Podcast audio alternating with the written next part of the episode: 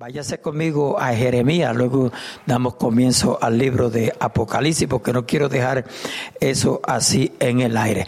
Gloria a Dios. Si usted puede, usted puede, amén, compartir el estudio bíblico, compártalo. Eh, gloria a Dios, porque a veces nosotros eh, nos estamos nutriendo de la enseñanza de la palabra y no compartimos. Gloria a Dios, y esa experiencia la tuve el domingo en la escuela bíblica. Me puse a escuchar el estudio y, lo que había eran cinco personas y lo, me puse a compartirlo y después pues llegó a 18 personas. Gloria a Dios, aleluya. Así que hagamos nuestro trabajo también. Amén. Gloria a Dios, aleluya. Maravilloso es nuestro Dios. Ubíquese en Jeremías capítulo 19, versículo 9. Jeremías capítulo 19, versículo 9. Pero eh, vamos, vamos a irnos al 8, al 8. Jeremías 19, 8, gloria a Dios. Aunque podíamos empezar desde el 1, pero vamos a comenzar desde el 8. Amén. Si usted no lo tiene, pues lo puede mirar a la parte de atrás. Gloria a Dios, aleluya.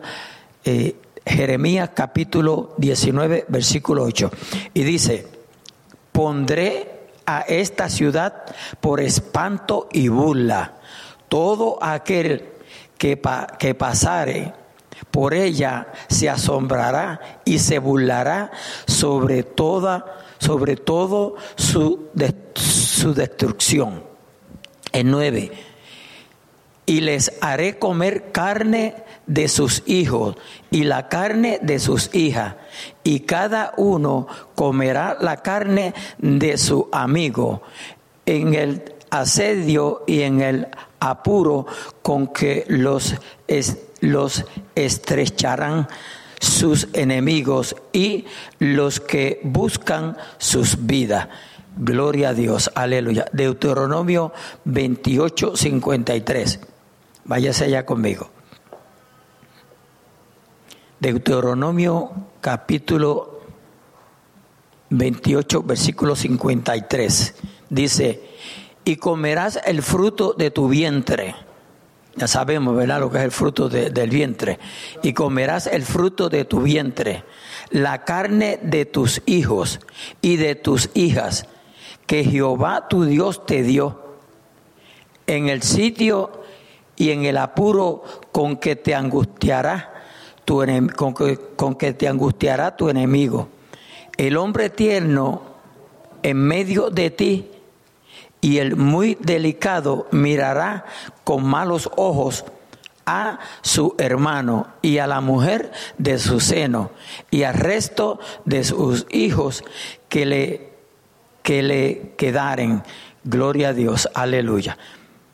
voy a leer hasta 56 o tal vez 57, para no dar a alguno de ellos de la carne de sus hijos, que él comiere por no haberle quedado nada en el asedio y en el apuro con que tu enemigo te oprimirá en todas en todas tus ciudades la tierna y la delicada entre vosotros, que nunca la planta de su pie intentaría sentar sobre la tierra, de pura, de, pura delicadeza y de ternura mirará con malos ojos al marido de su seno, a sus hijos, a su hija, al recién nacido que sale de entre sus pies y a sus hijos que diere a luz, pues los comerá ocultamente por la, por la carencia de todo, en el asedio y en el apuro con que tu enemigo te oprimirá en tus ciudades. Gloria a Dios, aleluya. Tengo otros más, pero creo que ya pues, amén. Eh, Sabemos que hay escrituras que dicen que va a llegar un momento, aleluya, que nos podemos comer los unos a los otros. Alaba lo que Él vive. Gloria a Dios. Vamos entonces al capítulo al capítulo 21, gloria a Dios, aleluya. Capítulo 21 de Apocalipsis, gloria a Dios, santo es el Señor. Pongamos mucha atención porque eh, este capítulo va a tener que ver mucho o tiene que ver mucho con la iglesia. Gloria a Dios. Sabemos que eh, Cristo mismo hizo eh, una comparanza de la iglesia con el matrimonio. Amén.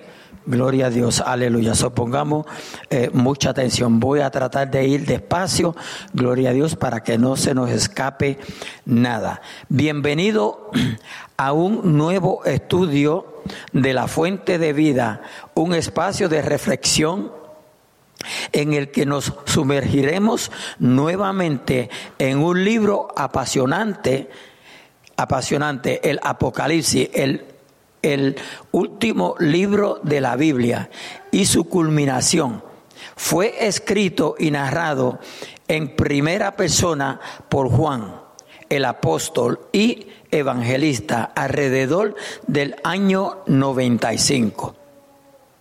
Durante la cruel persecución del emperador romano, Domiciano, azote y perseguidor de los cristianos, mientras se encontraba encarcelado en la isla de Pasmo. Ese era Juan, gloria a Dios.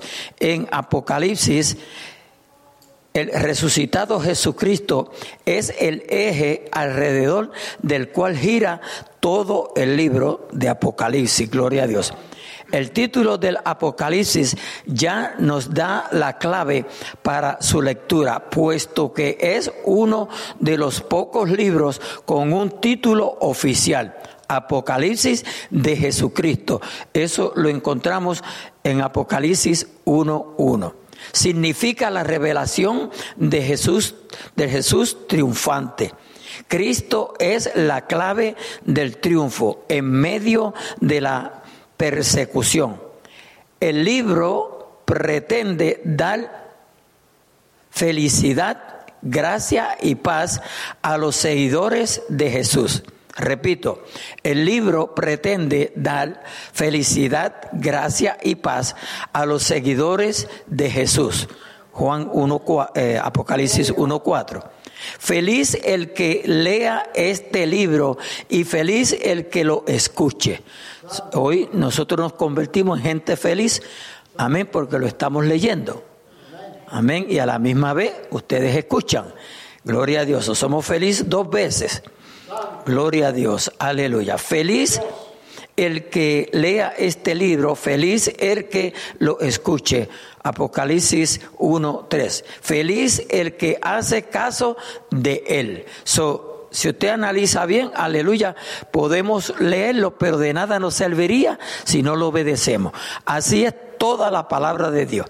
De nada nos vale que la sepamos, que la leamos, que la sepamos de memoria, aleluya, si no la obedecemos. De nada sirve.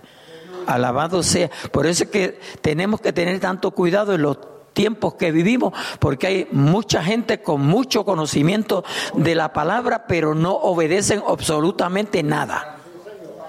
A su nombre, gloria. Regresemos al capítulo 21 de Apocalipsis para descubrir y desentrañar, desentrañar los misterios y maravillas de siete nuevos elementos, los cielos nuevos, la nueva tierra, la nueva gente, la nueva Jerusalén, el nuevo templo, la nueva luz y posteriormente en el capítulo 22 el paraíso y su río de agua de vida. Gloria a Dios, aleluya. Santo es el Señor. En nuestro estudio anterior dejamos nuestro estudio en el versículo 2 del capítulo 21 que decía así, y lo vamos a repetir. Y yo, Juan, vi la santa ciudad, la nueva Jerusalén, descender del cielo de Dios dispuesta como, eh, dispuesta como una esposa ataviada para su marido. Mencionamos en nuestro anterior encuentro que todas las novias al menos en el momento de la ceremonia nupcial, resultan extremadamente hermosas. Todos entendemos eso, ¿verdad? Gloria a Dios, aleluya. La, la, novia para ese día pues se pone lo más hermosa, gloria a Dios. Quizá no lo sean antes y quizás no lo sean después, pero en ese día especial pareciera que todas que todas lucen una belleza radiante, una hermosura sin igual. Por ello, el apóstol Juan no encuentra mejor metáfora para presentar la unión definitiva y eterna entre el Señor Jesucristo y su iglesia. Alabado sea nuestro Dios. Recordemos que en el Nuevo Testamento la metáfora de la iglesia como esposa de Cristo fue muy frecuentemente utilizada. Los creyentes, o sea, la esposa, que ya se encuentran en el cielo, en la nueva Jerusalén, saldrán al encuentro de Cristo, su esposo en la ceremonia final de la historia divina de la salvación del hombre. De esta forma Dios traerá a casa una esposa para su amado Hijo, aleluya, que es la iglesia. Todos los santos vivirán por toda la eternidad. ¿Oyó eso, iglesia? Todos los santos vivirán por toda la eternidad con Cristo en la casa de Dios, que fue una promesa del Señor Jesucristo pronunciada antes de que comenzara a constituirse la iglesia como leemos en el Evangelio según Juan 1.1, versículo 2. La nueva Jerusalén es la morada, el hogar que el Señor Jesús está preparando para la iglesia. El Señor Jesucristo dijo, voy pues a preparar lugar para vosotros. Nosotros todos sabemos dónde se encuentra eso, ¿verdad? Aleluya. Gloria a Dios. Juan 14. El Señor el Señor Jesucristo dijo, voy pues a preparar lugar para vosotros. Y si me fuere y os preparar el lugar, vendré otra vez y os tomaré a mí mismo, para que donde yo estoy, vosotros también estéis. Juan capítulo 14, versículos 2 y 3, que lo mencionamos demasiado muchas veces aquí. Juan nos está describiendo una nueva y gloriosa visión difícil de encerrar en palabras humanas. Alabado sea mi Señor. Aunque logra dar unas pinceladas para mostrarnos el cuadro más asombroso jamás pintado. La culminación de la historia de la humanidad y la culminación de la esperanza de miles de cristianos que a lo largo de sus vidas lucharon por Cristo y se esforzaron en mantener la fe y a pesar de las pruebas de tantos que se enfrentaron al pecado en sus vidas, tropezaron una, una una y más veces, pero finalmente vencieron y acabaron su carrera, recibiendo la corona de vida que Dios ha prometido a los que le aman. Alabado sea nuestro Dios, aleluya. Hay, gloria a Dios, santo es el Señor, aleluya. Hay coronas hay corona prometida para los que aman al Señor. Gloria a Dios, aleluya. El apóstol Pablo escribió a los creyentes de Éfeso, refiriéndose al amor de un esposo por su esposa. Y dice, marido, amad a vuestras mujeres, así como Cristo amó a la iglesia. Siempre que yo doy una boda, trato todo esto. Pero nosotros en ese momento eh, estamos en una ceremonia y posiblemente nos entra por un oído y nos sale por otro. Alabado sea nuestro Dios. O sea, nunca, y tal vez no solamente en eso, tal vez en muchas, en muchas áreas de las escrituras no le ponemos la atención y el cuidado que merece la palabra de Dios para que cada día nosotros vivamos un evangelio, amén, el cual nuestra vida agrade a Dios. Dice, vuestras mujeres, así como Cristo amó a la iglesia. Esto le está diciendo al esposo. Y se entregó a sí mismo por ella para santificarla, habiéndola purificado en el lavamiento del agua por la palabra. Efesios capítulo 5, versículo 25. En el tribunal de Cristo, todos los creyentes tendremos que comparecer y seremos juzgados de acuerdo a nuestras obras, pero también pero también por los pecados no confesados. Yo quiero que usted ponga atención aquí porque usted puede pensar que esto está mal. Gloria a Dios, aleluya, y lo voy a repetir. En el tribunal de Cristo todos los creyentes tendremos que comparecer y seremos juzgados de acuerdo a nuestras obras. Amén. Gloria a Dios, aleluya. Pero también no, la salvación, somos salvos. Acuérdense que somos ya salvos. No es que vamos a ser salvos por obras. No, no. E, eso no es así, gloria a Dios. Muchos, muchos están haciendo buenas obras, como hablamos el jueves pasado, para, para ganarse o para adquirir la salvación. Pero la salvación, aleluya, es un don, un regalo de Dios para el hombre. A su nombre, gloria. Santo es el Señor. Pero también por los pecados no confesados. Le vamos a tener que dar cuenta a Dios no entregados, no limpiados, todo pecado será confrontado. Habrá, habrá los correspondientes castigos y recompensas, pero el Señor Jesucristo hará algo más. Él limpiará a su iglesia mediante su palabra. Gloria a Dios, aleluya.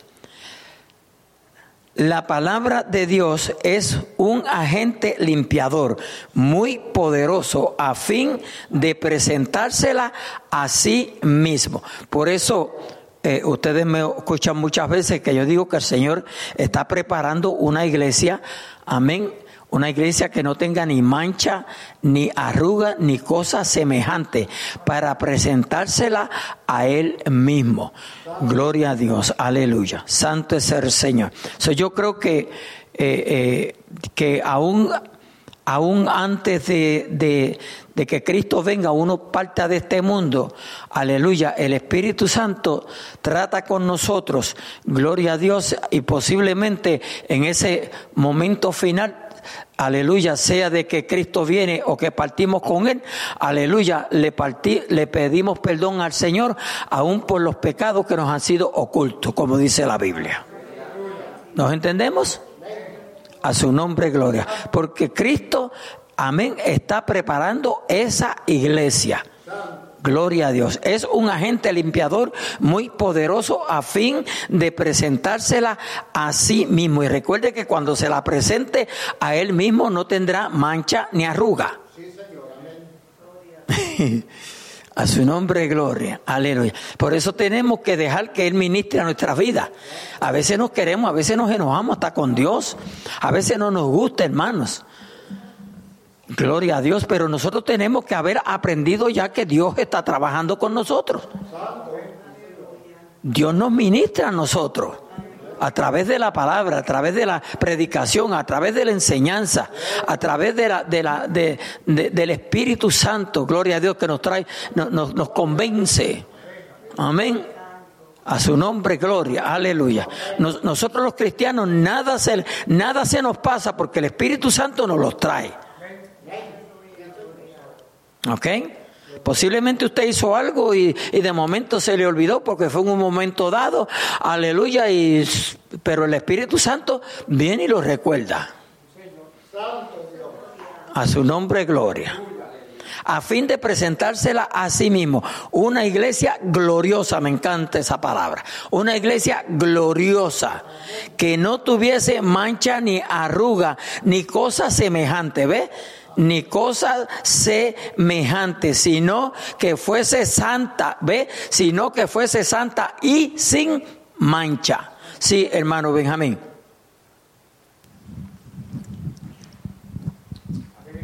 Sí, pastor, gracias. Hay un, unos versos que conocemos muy bien que tienen que ver con el levantamiento de la iglesia. Y uno de ellos está en 1 Corintios capítulo 15, comenzando con el versículo 51. Y ese es un momento, y siempre, lo, siempre acá enfatizamos que tenemos que tener nuestros oídos aguzados, listos, porque ese es el momento culminante de nuestra vida en esta tierra. Sea que hayamos muerto, sea que, aunque si nos morimos también, pues si nos morimos, sí, y estamos torcidos, no vamos para ningún lugar, no vamos a resucitar ese día. Por eso tenemos que andar pues viviendo para el Señor todo el tiempo. A, dentro de nuestra vida como somos, somos personas carnales, vivimos un cuerpo que está lleno de, de, maldad. Pero, pastor, cuando suene la trompeta, dice, bien importante, aquí os digo un misterio, no todos dormiremos, pero todos seremos transformado. Ese es el momento. Dicen un momento abrirse de ojos a la final trompeta porque se tocará la trompeta y nosotros seremos transformados y los muertos serán resucitados incorruptibles. Luego añade porque es necesario que esto corruptible se evita de incorrupción y esto mortal se evita de inmortalidad. Pero la palabra clara es esa transformación, esa transformación que nosotros vamos a tener un cuerpo nuevo, un cuerpo glorificado, un cuerpo como el de Cristo, que si Cristo viene esta noche, suena la trompeta, vamos a traspasar este techo y se va a quedar bueno se me va a quedar nuestras ropas acá, porque ese es el momento clave. Claro, después de esto, pues vamos con Cristo y Cristo nos va a presentar delante del Padre y allí van a llegar las bodas del Cordero. Allí de donde vamos a comparecer ante el tribunal de Cristo, pero es para recompensa. Hay dos tribunales, el tribunal de Cristo, el que miramos ya frente al, gran trono blanco, ese para los pedidos. Capítulo 12 del libro de, de, Daniel lo menciona, pero es mil años aparte. Dice, unos van a resucitar para, para bendición, para salvación eterna, otros van a, a ser resucitados para, para vergüenza eterna. Y esa es la diferencia. Pero la clave está que andemos firmes con Cristo. Claro, vamos a tener debilidades, pero dentro de esas debilidades siempre tener a Cristo en mente. Como usted mencionó la semana pasada, pastor, cuando, cuando los hijos de Job hacían banquete, dice que Job ofrecía holocaustos por ellos, para que el Señor los cuidara, para que el Señor los librara, por si acaso había han hecho algo malo. Y nosotros tenemos que orar todo el tiempo que el Señor nos limpie de toda maldad, por si acaso, pues, bueno, hay un pasaje por ahí que dice que nos libre el Señor de los pecados que son ocultos, porque tenemos que andar, como dice allí, hay un verso específico que dice que tenemos que andar en justa y piadosa manera, de, vivir. Y eso hay que mantenerlo, eso se puede. Sin pecado no vamos a poder vivir porque estamos en esta naturaleza, pero un, un, nivel que agrademos a Dios. Hay un verso allí en Efesios capítulo, capítulo 4, siempre digo Efesios, creo que Colosenses, que nos dice que tenemos que crecer hasta la estatura de la plenitud de Cristo, un varón perfecto. Y eso es solamente a través de la palabra, porque quien nos limpia es la palabra. Pero la clave está cuando suene la trompeta. Y acá siempre mencionamos cuándo va a sonar la trompeta. Los hermanos me contestan cuando Cristo venga. Y cuando le pregunto, cuando le digo cuando Cristo viene, cuando suene la trompeta. La cosa es que estemos preparados y viviendo para Él, porque si no, no vamos a escuchar esa trompeta y en vez del tribunal de Cristo vamos a ir para el tribunal del gran trono blanco. Y Dios nos libre de eso. Gracias, pastor. Amén, gloria a Dios, aleluya. Eh, yo siempre, eh, o no siempre, porque no nací conociendo a Cristo, pero desde que conozco al Señor, yo, yo, este es mi pensar. Nosotros de continuo debemos de, debemos de esforzarnos por vivir bien delante de Dios. Porque las dos cosas que nosotros tenemos seguras y no sabemos el tiempo es la muerte y la venida de Cristo. Usted puede estar lo más sano, lo más tranquilo. Eh, puede, puede ser que ese día haya venido del doctor y, y le encontraron todo perfecto y darle un ataque al corazón y morirse. Alabado sea nuestro Dios. So, es mejor, aunque nos digan locos, nos digan fanáticos, amén, pero nosotros tenemos el Espíritu Santo y una conciencia que nos acusa. Alabado sea nuestro Dios. Hay eh, en el mundo o entre cristianos hay una polémica eh, y es los que los que apoyan que eh, que un pecadito de vez en cuando no es malo, que no que no que, que nadie va a morir sin sin o sea que no todo el mundo va a morir que no que no tenga pecado en ese momento que muere y puede ser que sea así, pero siendo Dios conocedor de todas las cosas, Dios conoce cómo nos comportamos cada uno de, sus hijos. Dios sabe cuál es la práctica de cada uno de sus hijos. Si no le importa cuando peca, si le importa, si se arrepienta, si no se arrepiente, ¿verdad? Él lo sabe. Gloria a Dios. Pero siempre he pensado que es mejor estar seguro y no en duda. Es mejor estar seguro y no en duda. Y nosotros podemos estar seguros. Y yo siempre he enfatizado, aleluya, de que se puede vivir sin pecar. Y cuando yo digo se puede vivir sin pecar, me refiero a ese pecado que no importa en el lugar, el día, la hora que se cometa el pecado, el Señor nos da la salida. Eso es lo que enseña Santiago. Nos da la salida. Nos da la salida antes de que pequemos. Porque ¿para qué salida después que se peca? pero nos da la salida. Alabado sea nuestro Dios. Sí, Benjamín. Léelo ahí. Santo el Señor, lo que mencionamos hace un ratito, dice Tito 2, 12 al 14 dice, enseñándonos que renunciando a la impiedad y a los deseos mundanos, vivamos en este siglo sobria, justa y piadosamente, aguardando la esperanza bienaventurada y la manifestación gloriosa de nuestro gran Dios y Salvador Jesucristo, quien se dio a sí mismo por nosotros para redimirnos de toda iniquidad y purificar para sí un pueblo propio, celoso de buenas obras. Sí, más claro no canta un gallo porque las gallinas no cantan. Gloria a Dios. Santo es el Señor. Aleluya. Que salgamos esta noche de aquí con más positivo de no pecar. Amén. Este es el cuadro que Juan nos describe aquí en Apocalipsis capítulo 21, la ciudad santa, la nueva Jerusalén, descendiendo del cielo, ataviada como una esposa para su marido.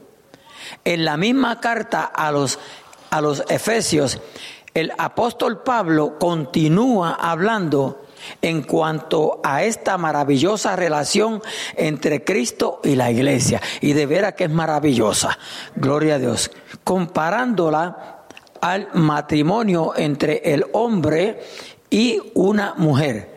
Aquí en la, aquí en la tierra, en el mismo capítulo 5 de esta epístola a los Efesios, versículo 28 al 32, leemos, así también los maridos deben amar a sus mujeres como a sus mismos cuerpos.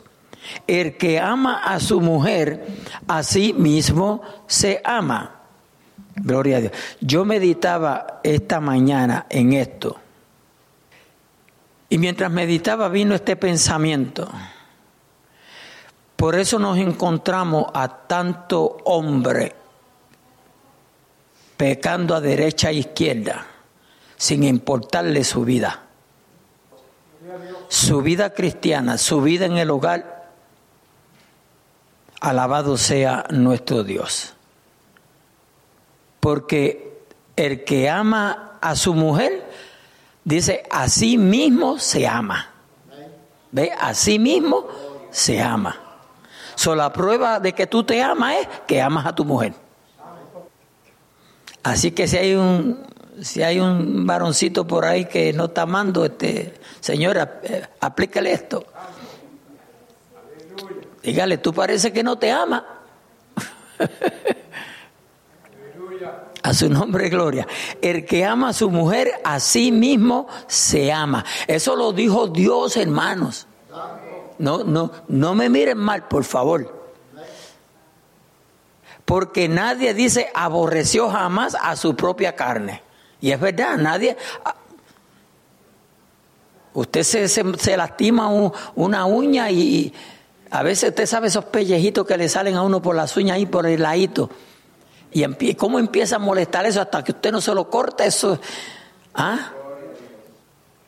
Nos amamos, pero hay que amar a la esposa. Alábalo. Sino que la sustenta y la cuida como también Cristo a la iglesia. Cristo cuida y sustenta a la iglesia. Gloria a Dios. Por eso es que nosotros los cristianos, amén, aunque eh, esté la, esté la, la, la, ¿cómo se dice? Eh, las cosas como estén de mala, nosotros si amamos al Señor, hermano, nada nos faltará. Oye, nada nos faltará. A su nombre, gloria. Porque somos miembros de su cuerpo de su carne, de sus huesos. Por esto dejará el hombre a su padre y a su madre y se unirá a su mujer y los dos, oiga bien, y los dos serán una sola carne. Grande es este misterio. Y si Dios dice que es grande, pues es grande. Mas yo digo esto respecto de Cristo y de la iglesia. el misterio de la iglesia también es grande. Pero el misterio de la iglesia como del matrimonio ha sido revelado. Es un misterio revelado. Porque el que conoce la palabra conoce el misterio. ¿Nos entendemos o no nos entendemos? A su nombre, gloria.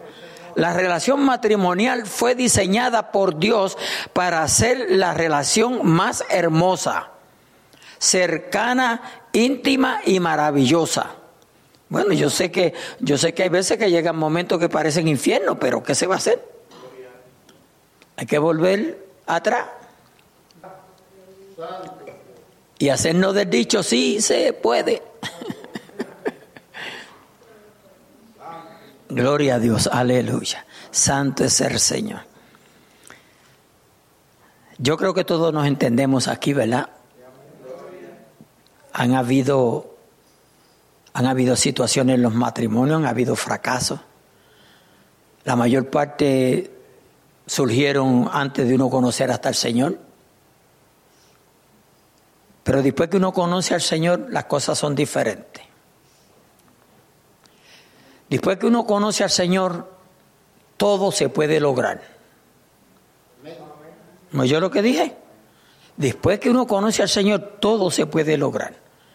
Cuando uno no conoce al Señor, cualquier cosa es posible, cualquiera. Porque a quien uno le sirve es al diablo, al mundo.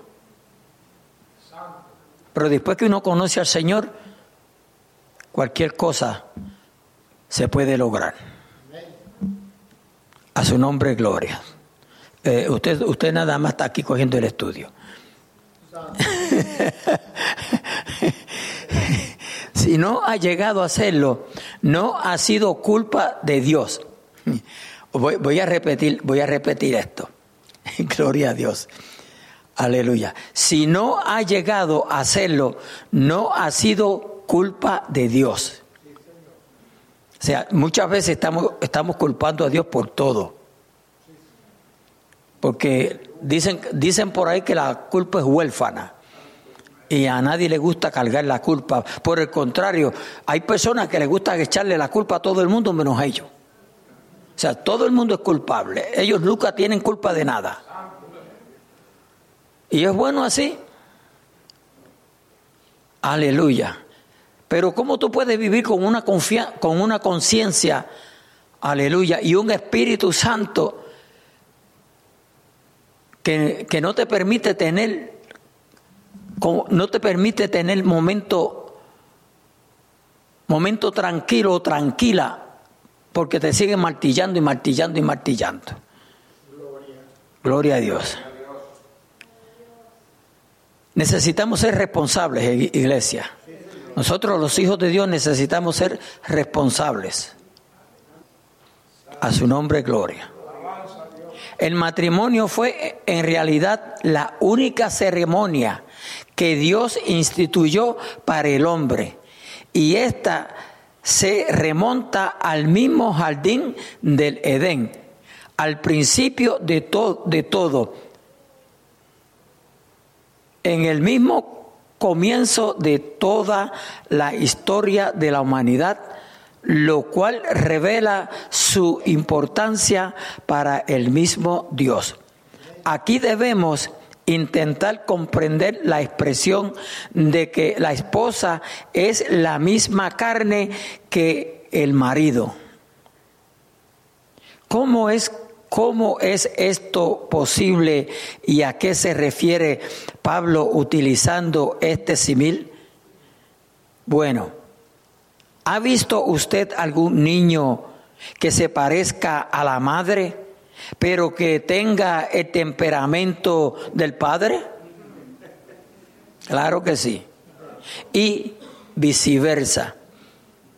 En el niño se ven los dos en una misma carne. Pero esta idea es mucho más profunda. Cuando un hombre ama de veras a su mujer, en realidad se está amando a sí mismo. Y lo mismo ocurre con ella. A veces, a veces, a veces mejor me callo.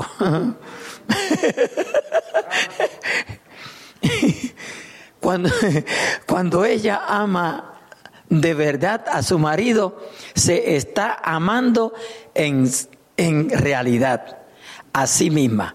¿Puede acaso existir algo más íntimo que la unión matrimonial tal y como la diseñó Dios? No, no puede. Gloria a Dios. Y ¿No será esta la causa por la que Dios compara la unión perfecta entre Cristo y su iglesia con el matrimonio? Si yo me lastimo un pie, no puedo ignorarlo. Acudo al médico, tomo analgésicos, lo cuido, lo cuido y a cualquier caso no puedo dejarlo fuera de casa porque es parte de mi cuerpo. De la misma manera, mi esposa es parte de mí. Es como si de alguna manera no fuera otra persona separada de mí, sino una parte más de mi propio cuerpo, de mi propia carne somos la misma carne y eso es un misterio difícil de comprender. Gloria a Dios. Pero también nos describe la relación íntima de Jesucristo. Desea tener a su iglesia y esta idea persiste a lo largo de toda la Biblia, desde la misma creación del hombre y la mujer. No podemos entrar en muchos detalles, pero en el capítulo 2 de Génesis, versículo 23 al 25 leemos, dijo entonces Adán, esto es ahora hueso de mi hueso y carne de mi carne. Esta será llamada varona porque del varón fue tomada. Por tanto dejará el hombre a su padre y a su madre y se unirá a su mujer y serán una sola carne. Gloria a Dios. De veras que es difícil eh, entender estas verdades, pero cuando usted, amén, tiene al Señor, amén, tiene la, la, la iluminación del Espíritu Santo, aleluya, esto deja de ser misterio. Dice, y estaban ambos desnudos, Adán y su mujer, y no se avergonzaban. ¿Ve? No se avergonzaban. Se trata pues de una relación tan íntima, personal y maravillosa. ¿Por qué suceden hoy tantos casos de violencia machista en la pareja, en la pareja, en el matrimonio? ¿Por qué hoy en día se desintegran más parejas de las que se casan, de las que se crean? ¿Qué está sucediendo con el matrimonio en nuestra sociedad? ¿Fue acaso un mal invento por parte de Dios? ¿Una unión imposible entre dos seres antagónicos y difíciles de integrar? ¿Le echaremos de nuevo la culpa a Dios o asumiremos la responsabilidad por nuestras propias incorrectas decisiones? Tenemos que aceptar la última, porque los culpables somos nosotros. Lo primero, lo primero que no todo el mundo nace en un hogar cristiano. Yo mirando así por encima, yo creo que aquí todos nacimos en hogares inconversos y luego se fueron convirtiendo y los que nacen en hogares cristianos pierden la ventaja, desprecian la bendición que tienen. Hoy, hoy en día, y entre nosotros posiblemente podemos analizar esto, vemos a nuestros hijos disfrutando la bendición que Dios le ha otorgado a los padres. Y ellos no quieren ni saber de Dios. Pero dígale uno algo. Siempre ellos saben más que uno. No quieren saber de Dios. Y si hay un hijo o una hija que quiere buscar de Dios, el resto se le burla, se le opone, le murmura, le critica. La gente más difícil de lidiar con ellas es los que se han apartado de los caminos del Señor. Conocen de la palabra, aleluya, pero no quieren aceptar la verdad. Eso sí es triste. Eso sí es triste, iglesia. ¿Y sabe qué? Que aún dentro de la iglesia hay gente que no quieren aceptar la verdad. Son más incrédulos que creyentes. Eso, eso suena duro decirlo, pero son más incrédulos que creyentes, porque creen lo que le conviene en la palabra de Dios. Creen de acuerdo a, a San Yo, de acuerdo a San Yo. Alabado sea nuestro Dios.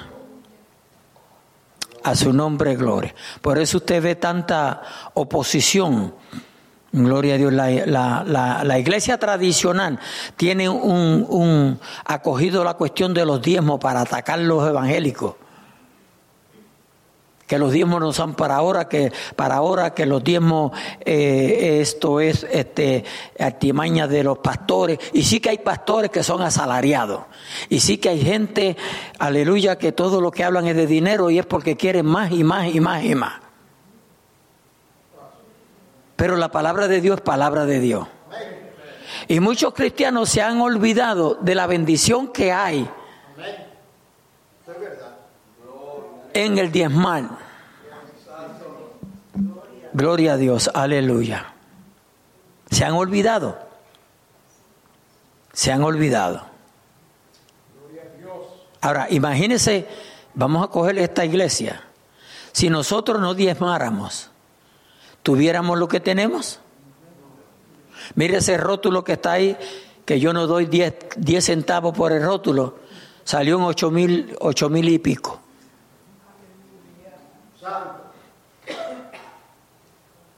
Gracias a Dios que aquí se sabe administrar lo que entra. Sabemos usarlo. Y Dios tiene un compromiso con nosotros de multiplicarlo. A su nombre, gloria. En el diezmal usted le tiene temor a Dios, usted le teme a Dios. Y eso es lo más que ha perdido el ser humano, el temor a Dios. Y bastante que habla Dios, especialmente en el Antiguo Testamento, que hay que temer a Jehová. hay que temer a Jehová. Hay que temer a Jehová. Y el diezmo no se puede ni discutir. Estoy hablando Biblia. A su nombre, gloria. Aleluya. Un día tocaremos ese puntito por ahí. Tranquilo, no es ahora. No llore.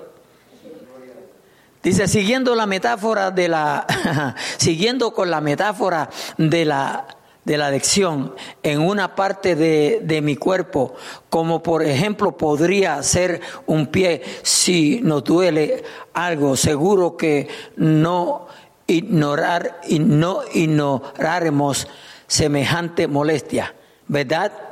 Nadie en su sano juicio se enfadaría con su pie, con su propio cuerpo, y a ninguna persona cuerda se le ocurriría reaccionar contra su propia lesión dándole un puntapié. O sea, usted tiene, aleluya, un, un tajito y entonces viene y le mete un puntapié con el otro o maltratándolo porque de hacerlo tendría más problemas aún. Gloria a Dios. Lo que haremos con un pie dolorido o cualquier otra parte de nuestro cuerpo será cuidarlo, mimarlo para que se restablezca y se sane lo antes posible. Eso es lo que haríamos todos, ¿verdad que sí? Es por ello que antes los problemas, la pareja debe sentarse y hablar, comunicarse con respeto y franqueza, aunque no compartan el mismo punto de vista. Su pareja, aunque a veces lo parezca, estimado oyente, no es su enemigo, ni su pareja tampoco. Hay matrimonios que no se sabe si si son enemigos o son marido y mujer. A su nombre, gloria. No, no, aquí no hay ninguno. Aquí no hay ninguno. Permítanos repetirlo, su marido o su mujer no es su enemigo. El enemigo no está dentro de casa, sino fuera. Su enemigo es Satanás, que busca destruir todo lo, todo lo bueno que Dios creó. Y entre esas cosas está su matrimonio. Aleluya. Gloria a Dios. Que es su matrimonio, que es único para Dios. Ambos cónyuges él y ella son una misma carne, son uno solo. Ante Dios, unidos por siempre de una forma íntima y maravillosa, donde cada uno ha dejado a su familia de origen a su padre y a su madre y a sus hermanos y a sus hermanas y se ha unido a su mujer a su marido y son una sola carne. Juntos han comenzado una nueva creación. Pero como aquí yo no conozco ningún problema de ningún matrimonio, no, yo no conozco. Alabado sea nuestro Dios. Aleluya. Pero tristemente es vivir especialmente si hay hijos en un hogar donde se esté peleando día y noche, donde no hay comprensión, donde el marido quiere sobrepasar a la esposa, la esposa quiere sobrepasar al esposo, y de ahí vienen las garatas. Gloria a Dios. De ahí se levantan los niños viendo un hogar que no es el que posiblemente ellos esperaban. A lo que yo quiero, a lo que yo quiero llegar es, hermano, que no no tiene que ser así. Porque mire, es difícil que dos personas estén en un sitio, y voy a coger a mi esposa y yo. Nosotros llevamos 54 años casados. ¿Usted se cree que en 54 años ella no me ha dicho no? Yo no le he dicho a ella no. Es imposible. Usted trabaja con una persona que, que cuando, le ve cuando llega al trabajo, aleluya, y deja de verla cuando se va para la casa. Y con esa persona en una semana posiblemente tiene 20 problemas. En los trabajos hay gente que persigue, se dedican a perseguir al compañero de trabajo. Yo espero que aquí no haya nadie así. ¿Sabe que en los trabajos se da gente que quieren agriarte la vida para que tú dejes el trabajo?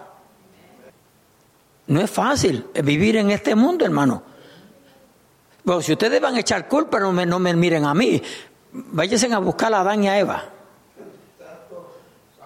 Porque ellos fueron los del problema. Dios tampoco tiene problema. Pero nosotros podemos aprender. Porque Dios nos ha dejado el folleto, la Biblia, la palabra. Me, excusa alguien si se molesta porque dije el folleto, usted, usted entiende a lo que me refiero. Alabado sea nuestro Dios. No porque exista, exista un no, no siempre tiene que haber problema. ¿Nos entendemos, iglesia? No siempre tiene que haber problema. Se puede aprender, de los problemas se aprende. A su nombre, gloria. Aleluya. Si algo yo aprendí de, de casa, cuando digo de casa no es la que vivo ahora, de papi y mami, fue como mi papá se comportaba. Mi mamá se encendía y papi se sonreía. Rimó, ¿verdad? mi mamá se encendía y mi papá se sonreía. Yo todavía veo la sonrisa de mi papá cuando mamá, cuando mi mamá se encendía. Y hoy yo puedo así traerlo a memoria como que le decía qué tonta, qué tonta, porque ¿por qué te estás comiendo? Porque, amado, amados hermanos, así que trabaja el enemigo. Aleluya. Y este es el modelo de la relación matrimonial. Ese es el modelo de la relación matrimonial. Ahora, ¿estamos practicando nosotros ese modelo? Dije nosotros porque en un matrimonio hay dos. Bueno, ahora no se sabe, ahora, ahora, ahora se unen tres y cuatro.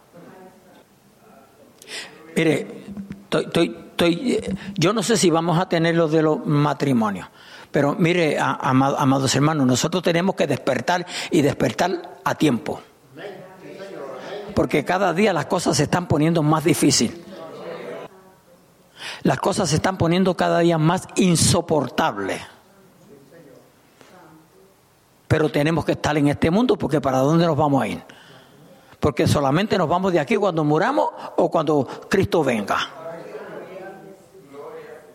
Porque no importa dónde nos metamos, ahí hay problemas. Agarrémonos cada día más del Señor. Seámosle fiel a Dios. En medio de cualquier situación, de cualquier problema. Yo a veces, yo a veces me pongo a pensar, pero ¿por qué esa persona tuvo que tomar esa decisión? Guay. Si no era necesario. No es necesario. Gloria a Dios. Qué hermosos, qué hermoso es encontrarse con una familia donde el esposo y la esposa no tienen barreras, nada que los separe, nada que los separe. Ella le conoce a él como un libro abierto. Y lo mismo ocurre con él. Se conocen el uno al otro y se aman y se respetan el uno al otro, a pesar de sus diferencias. El matrimonio amigo oyente, hermano que me escucha, es mucho más que un contrato para vivir juntos y dormir juntos, si duermen juntos.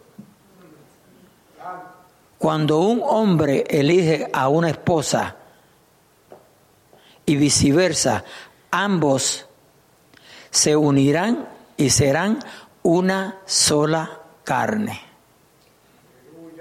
Mire, hoy, hoy en día usted encuentra la mayor parte de los pastores hoy en día no tienen problema con enseñarle a la iglesia que, que te puedes recasar. Yo nunca enseñaría esa mentira del diablo. No obstante, al que lo haya hecho le digo, mantente ahí. Porque ¿para qué un matrimonio se deja? El uno se busca otro y otra y otro y entre cinco o seis años más vuelven y se rompen y cuando usted se viene a dar cuenta se han roto cuántos matrimonios. Manténgase ahí con la mujer que usted tiene ahora, manténgase ahí con el, hombre que usted tiene. Alabado sea nuestro Dios, aleluya. A menos que no sea que se va a quedar solito, se va a quedar para monje.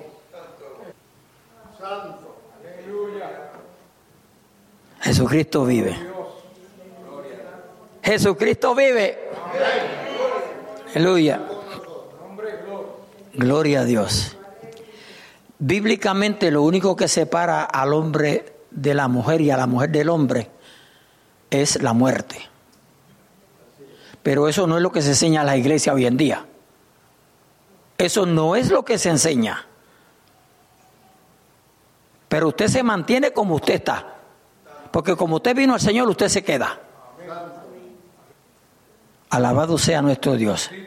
Y yo como pastor no le voy a insinuar otra cosa, ni le voy a enseñar otra cosa. Porque ¿para qué se va a dejar? Para buscar otro. Para buscar otra. Ella van tres. Reprenda el diablo. Esto es un estudio. Yo no escribí.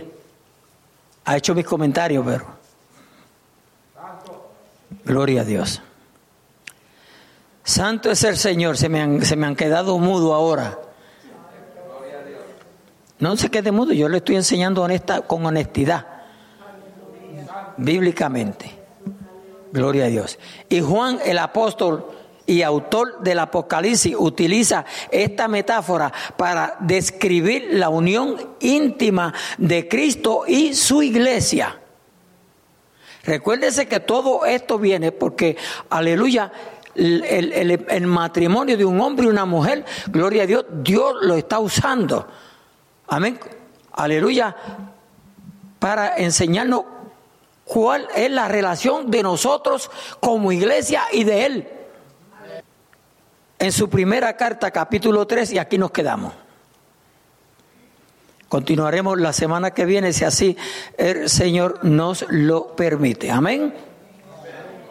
Gloria a Dios, aleluya.